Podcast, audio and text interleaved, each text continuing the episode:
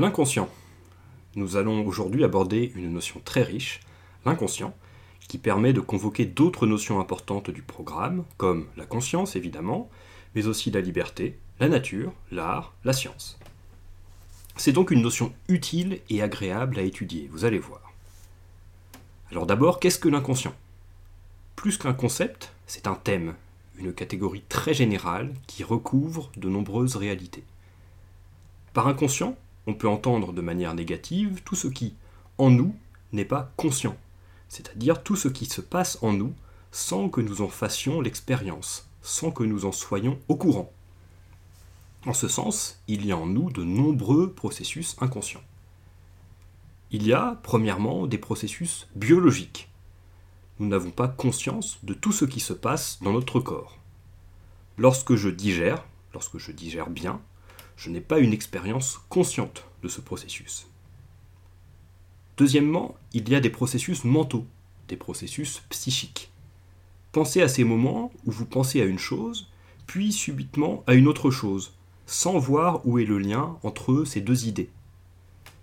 Il y a eu une association d'idées inconscientes, au moment où elles se faisaient, et vous ne pouvez que faire des hypothèses pour voir ce qui les relie. Nous avons ainsi des pensées peut-être des désirs, peut-être des émotions d'ordre inconscient. troisièmement, il y a peut-être aussi une influence inconsciente du collectif, du groupe, de la société sur nous. Pourquoi, par exemple, toute une classe d'âge peut-elle subitement trouver beau certains vêtements ou certaines coupes de cheveux? On parlera d'effets de mode pour expliquer certaines tendances esthétiques.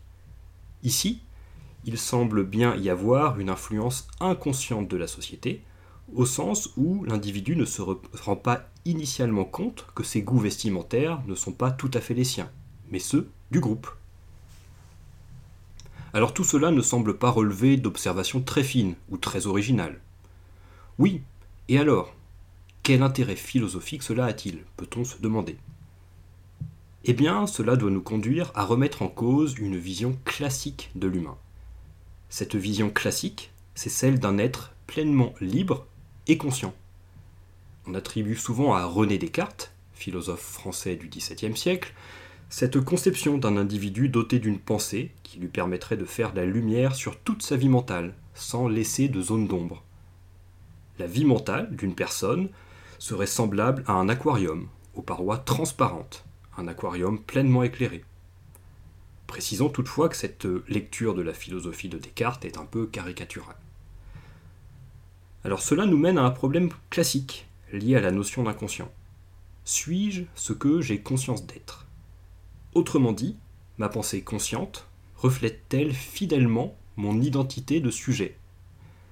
Ou bien, cette pensée consciente n'est-elle qu'un miroir déformant, partiel je vais évoquer ici un auteur important du programme, qui fait presque figure de passage obligé. Cet auteur, c'est Sigmund Freud, le fondateur de la psychanalyse. Freud part d'un constat assez élémentaire. Nous ne pouvons pas interpréter certains comportements en nous fondant sur le seul témoignage de la conscience, sur la seule vie mentale consciente. Prenons l'exemple d'un lapsus. Alors lapsus, je précise, ça s'écrit L-A-P-S-U-S. Souvent, les élèves écrivent L-A-B-S-U-S, qui ne marche pas. Alors qu'est-ce que c'est un lapsus? C'est ce moment où un individu prononce un mot à la place d'un autre. Imaginons par exemple qu'un homme veuille appeler sa femme et qu'il se trompe sur son prénom. Cela semble évidemment absurde, improbable. Comment a-t-il pu oublier son prénom, ne serait-ce que pendant un court instant C'est parce que notre vie psychique ne se réduit pas à des pensées, émotions et désirs d'ordre conscient selon Freud. Nous sommes déterminés dans nos pensées, dans nos actions et dans nos choix conscients par des mécanismes inconscients. Pour reprendre l'exemple du lapsus, le fait que cet homme se soit trompé sur le prénom de son épouse et qu'il lui ait donné le prénom de sa collègue de bureau témoigne peut-être d'un désir inconscient pour cette collègue de bureau. Ces mécanismes inconscients sont appelés justement l'inconscient par Freud et par la tradition psychanalytique, c'est-à-dire l'ensemble des auteurs qui se réclament des thèses de Freud. Il ne faut donc pas faire de l'inconscient une chose, une substance, ce n'est pas une partie dans notre cerveau. C'est un concept qui regroupe plutôt l'ensemble des phénomènes psychiques non conscients. Par ailleurs, je vous conseille d'éviter de parler du subconscient, terme que Freud n'a, à ma connaissance, que très peu employé. Nous avons donc une première réponse à notre question. Suis-je ce que j'ai conscience d'être? La psychanalyse de Freud nous répond que notre vie mentale consciente ne représente qu'une partie de notre vie psychique. Notre conscience de nous-mêmes n'est pas une connaissance de nous-mêmes. Elle est un reflet partiel et déformé de notre personne. On peut prendre la métaphore de l'iceberg pour figurer cette thèse. La vie psychique consciente représente la partie émergée de l'iceberg, c'est-à-dire la partie qui est hors de l'eau. Notre vie psychique inconsciente, peut-être plus dense et plus fondamentale, représenterait la partie immergée, c'est-à-dire sous l'eau de l'iceberg. Je vous conseille en ce sens de vous intéresser à la modélisation du psychisme que Freud appelle la deuxième topique. Il s'agit de comprendre notre vie psychique de manière schématique en nous intéressant aux interactions entre trois instances, trois parties entre guillemets du psychisme. Bien entendu, Freud ne prétendait pas que notre cerveau était divisé en trois parties. C'était plutôt un schéma d'interprétation du psychisme qui avait pour principale valeur de fournir des interprétations fécondes, utiles. Alors, ces trois instances, dans la deuxième topique, sont appelées le ça, le moi et le surmoi. Le ça, c'est dit A tout d'abord, c'est le siège des pulsions, des désirs inconscients. Pour Freud, le ça est asocial et amoral. Alors, définissons d'abord asocial. Asocial désigne le fait euh, de ne pas être soumis aux euh, conventions, aux normes sociales. Un être qui serait asocial serait un être qui euh, n'aurait reçu et intégré aucune règle de fonctionnement ordinaire de la vie en société. Amoral, cela signifie un être ou une entité qui n'a pas intégré les règles morales traditionnelles. On dira par exemple d'un animal, d'un lion qui mange une gazelle, qu'il est amoral.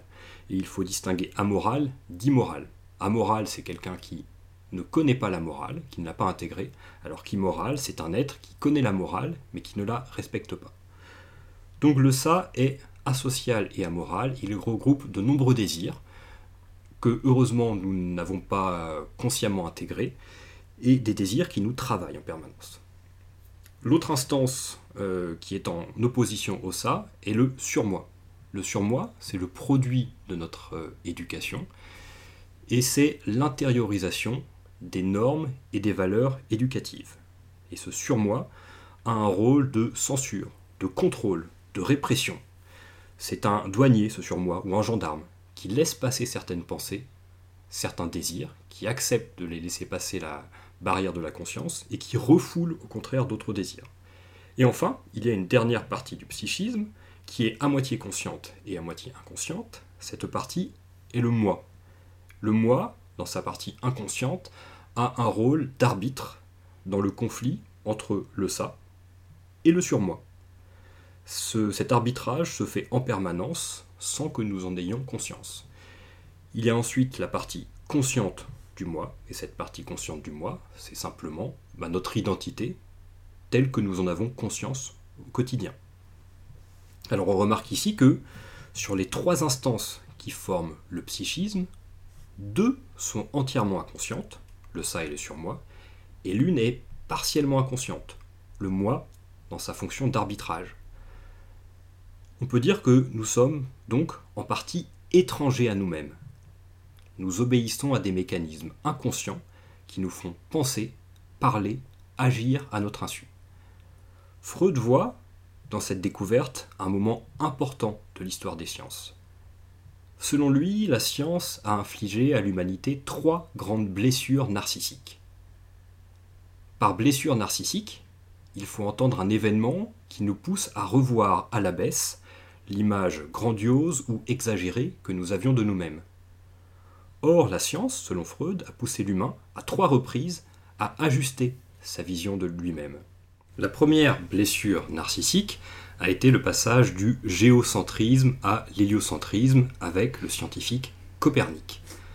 Pendant longtemps, l'humanité a pensé que le Soleil tournait autour de la Terre, c'était le géocentrisme, et Copernic a défendu un autre modèle montrant que c'était l'inverse. C'était la Terre qui tournait autour du Soleil, conçu comme centre de l'univers. Et on a parlé d'héliocentrisme. La deuxième euh, grande blessure narcissique a été la découverte de la théorie de l'évolution avec Darwin. La théorie de l'évolution nous fait comprendre que l'humain est un animal comme les autres, et que les êtres vivants ne sont pas le produit d'un projet divin, d'une intention de Dieu. Ils sont plutôt le fruit de mutations aléatoires, sélectionnées ou non par leur milieu naturel, ce que l'on appelle le mécanisme de la sélection naturelle. Enfin, la troisième grande blessure narcissique a été la découverte que l'humain n'est pas totalement maître de lui-même, qu'il n'est pas totalement conscient de lui-même. Et, nous dit Freud, c'est en toute modestie, grâce à la psychanalyse, que cette découverte a été faite. Pour résumer, la science a d'abord remis l'humain à sa place dans l'univers, puis dans le monde vivant, puis dans sa propre personne vous me ferez observer qu'on est là face à une nouvelle peu réjouissante. Nous sommes moins libres et conscients que nous ne le pensons. Et c'est la science qui vient nous apporter cette mauvaise nouvelle. On peut toutefois observer que la science apporte autant le mal, la mauvaise nouvelle, que le remède. En effet, la science nous apprend que nous sommes déterminés par des mécanismes inconscients à agir d'une manière qui nous est tout d'abord inaccessible. Toutefois, cette science nous permet aussi d'identifier ces mécanismes inconscients. Et les identifier permet de les mettre à distance, permet de les combattre. La connaissance du déterminisme permet en effet une libération partielle par rapport à ce déterminisme. Pour reprendre l'exemple de la psychanalyse, savoir que j'étais sous l'emprise d'un désir inconscient me permet de mettre à l'avenir ce désir à distance, de ne plus en être la victime. Ce n'est donc pas la conscience de soi qui permet une connaissance de soi, c'est bien plutôt la science de l'inconscient.